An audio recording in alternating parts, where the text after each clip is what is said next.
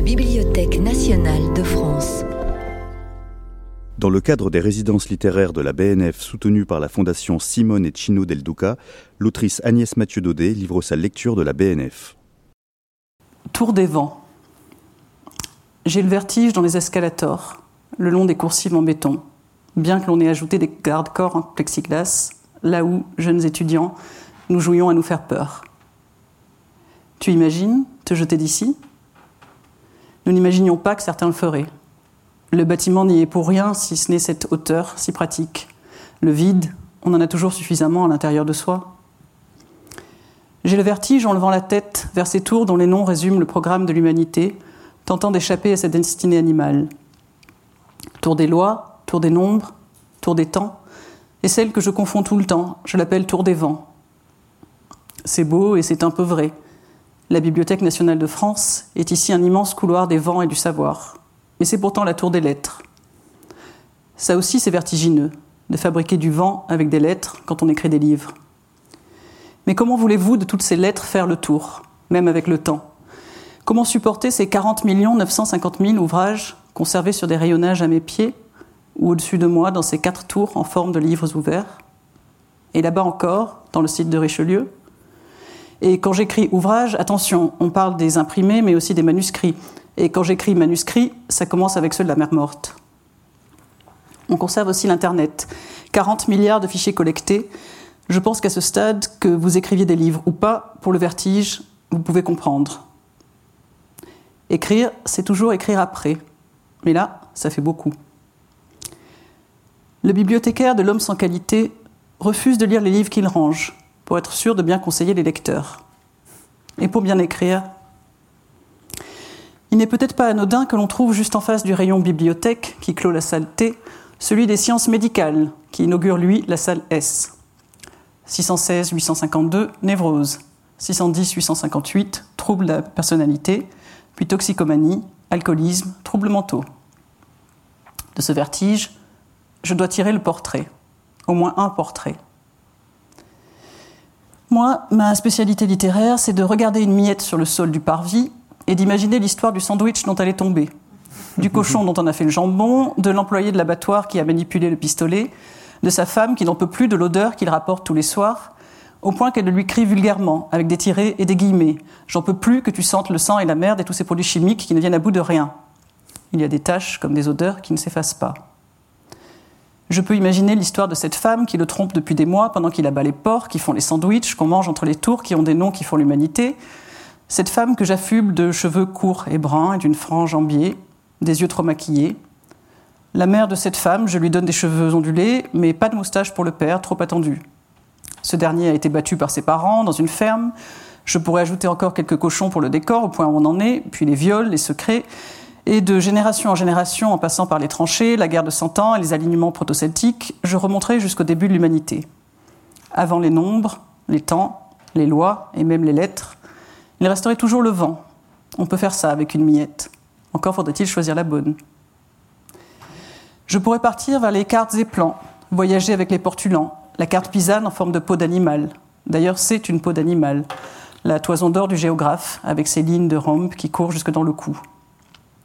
Je n'aurais aucun mal, vous vous en doutez maintenant, à raconter l'histoire du veau dont on a pris la peau pour tracer une carte.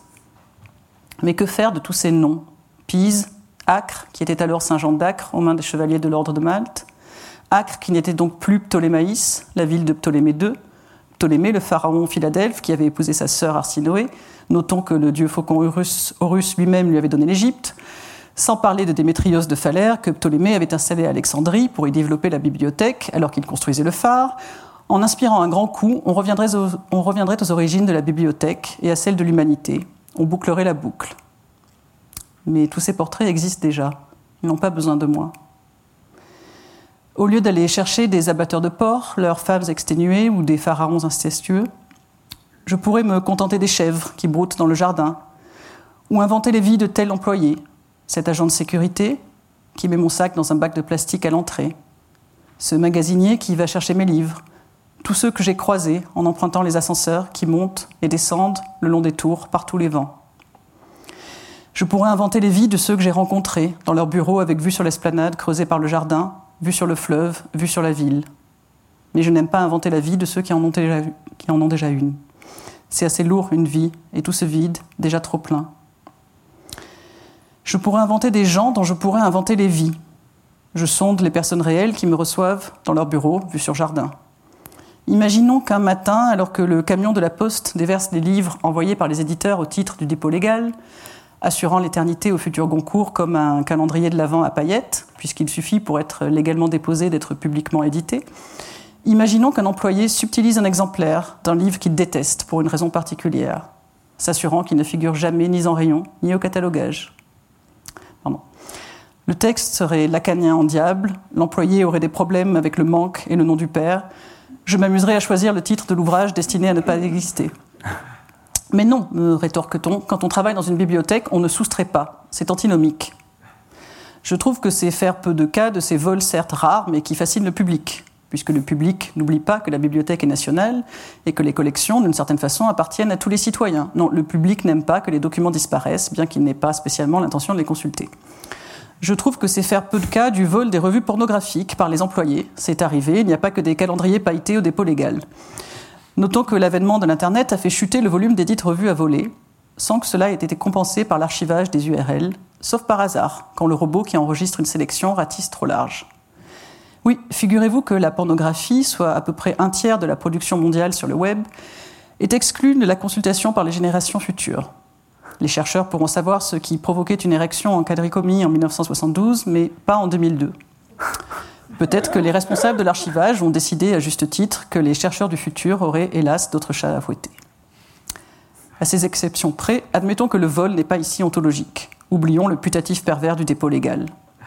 Une autre idée, cette histoire policière que je pourrais situer dans l'un des couloirs souterrains que parcourent les pompiers à trottinette et les employés en pressant le pas, lorsqu'ils se rendent à une réunion dans une tour diamétralement opposée, soit huit minutes de marche. Lumière blafarde, engin roulant et contondant non identifié, de quoi découper un cadavre tranquillement. Ou bien un crime maquillé en accident d'espalier dans la salle omnisport.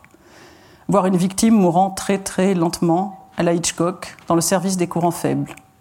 Ouvert du lundi au vendredi, dit la plaque. Le courant faible se renforce peut-être le week-end. Ou encore dans les magasins, un employé en écrasant un autre entre deux rangées de métal rouge. Et surtout, surtout, un meurtre impliquant le TAD, le transport automatique des documents, procession électrique d'escargots bleus ornés des autocollants multicolores à dominante rouge de divers syndicats, dans lesquels on range en les faisant basculer les livres prélevés sur leur rayonnage, puis qu'on remet d'aplomb pour qu'ils parcourent tous les couloirs de toutes les tours, accrochés à un câble comme ces œufs télécabines qui promènent des inconscients au-dessus du vide, jusqu'à l'endroit où le livre a été demandé, salle A à W. Le TAD ronronne doucement, épouse les courbes, trace en ligne droite. Mon serial killer remplirait l'une des nacelles bleues des morceaux du cadavre, et l'étudiant en sociologie qui attendrait le livre commandé à 10h34 verrait à 11h45 arriver les restes sanglants d'une jeune danseuse de hip-hop, kidnappée sur le parvis alors qu'elle twerkait tranquille en attendant ses copines. Mais non, me rétorque-t-on, vous n'y êtes pas. Quand on travaille dans une bibliothèque, on ne veut pas se tâcher. C'est antinomique. Des gens qui ont peur de soustraire et qui refusent de se tâcher, je pense que ça ferait de beaux névrosés pour la littérature, rangée en 616-852, mais j'ai peur de vexer. Face à la babelle des possibilités de portrait, pardon, mais quand on écrit sur une bibliothèque, on doit caser le mot babel, il ne reste que moi dont je sois sûr.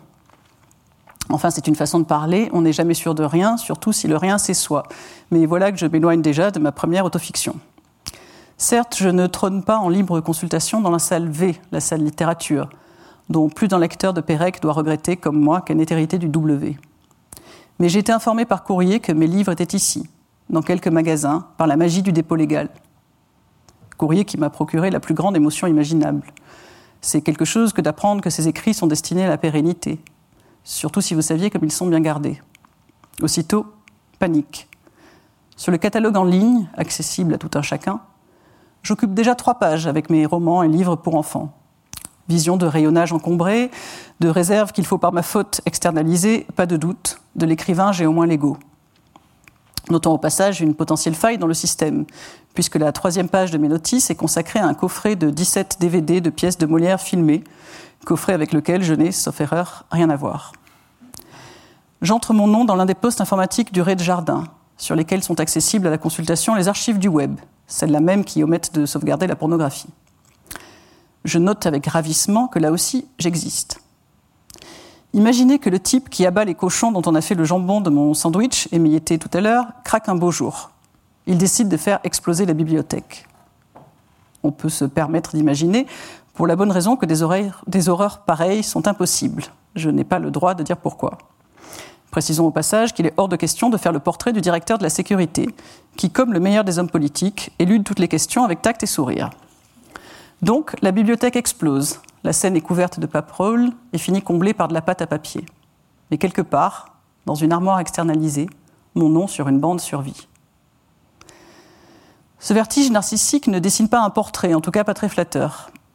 Rien à raconter sur mon présent, dans lequel je réserve des places et des livres, arrive à l'heure, travail ordinateur branché avec ce qu'on peut généreusement appeler efficacité, incrusté pour la journée dans l'une des chaises en doucier plaqué en déroulé, siège dont ses créateurs, Dominique Perrault et Gaël Laurier-Prévost, Loriot-Prévost, pardon, ont précisé qu'il n'était pas fait pour être bougé, puisque, je cite, le lecteur doit s'approprier sa place en une inscription unique, physique, personnelle, avec son livre, son siège, sa lampe. Pas bouger, intime le mobilier. Revenons plutôt au commencement de ma vie d'utilisatrice, à défaut de celui des bibliothèques et de l'humanité. Non pas de ces jeunes femmes qui fréquentaient le haut de jardin, promenant dans l'allée qui dessert les salles d'où on les entend rire trop fort, leur assurance forgée du CP au lycée, mais plutôt celles qui accompagnent un jeune homme à Richelieu pour regarder sans toucher les collections exposées dans le cabinet des modets et médailles. Le jeune homme veut voir le grand camé de France, qui est aussi le plus grand connu, du Sardonyx sur cinq couches. Théophile Gautier et Mosé Camé, voilà tout ce que ça évoque à la jeune femme qui a appris par cœur au collège Reviens, reviens, bel art antique. La vie serait donc déjà derrière eux? Heureusement, lors du rendez-vous suivant, ils voyagent vers la modernité, bien que le quartier de Tolbiac évoque encore alors le brouillard et le crime. Ils font faire leur carte de chercheurs, ils ont tous les deux le niveau requis, celui qui les a envoyés à Paris. Ils empruntent les escalators jusqu'au rez-de-jardin, sans se jeter dans le vide ni se jeter dans rien. L'Éden derrière ces vitres reste inaccessible. Peut-être qu'ils sont bien arrivés au deuxième cercle de l'enfer, le lieu muet de toute lumière où, en l'absence de Minos pour examiner leurs fautes, on les fait badger et où les luxurieux ne peuvent pas faire entendre trop fort le chant de leur douleur sous peine d'être réprimandés par un agent de salle. Vous qui dansez sur les parvis, ondulant en legging devant une boombox, plus tard en crop top, un simple téléphone à la main, vous qui courez en contrebas le long de la Seine, vous qui pédalez de consort sur vos vélos verts et bleus empruntés au pied des marches, vous tous qui avez un corps et qui vous vous en servez, vous ignorez peut-être les émois nés dans les bibliothèques entre ceux qui n'ont que ça. Les regards croisés, en suspens dans le silence d'une immense salle, les allées et venues étouffées par la moquette vermillon, anticipées et observées, les absences notées, la joie d'une arrivée inopinée, les premiers mots chuchotés, les pauses café, les paroles enfin échangées, et l'excuse du travail pour recommencer. Vous ignorez peut-être que ces corps-là eux-mêmes s'y autorisent à exister. Vertige dans les coursives, abandon une fois caché derrière un pilier de béton, assis l'un sur l'autre dans les bas sièges de cuir du grand espace sombre qui mène aux toilettes, emboîtés l'un dans l'autre, protégés des regards dans les carrels individuels qui flottent inconscients au-dessus du vide. Le noir des salles d'exposition temporaire, le noir de la salle de cinéma sur laquelle donne la sortie, le soir. À la bibliothèque, c'est désormais à l'intérieur de nous-mêmes que nous nous jetons. La vie peut commencer. Merci.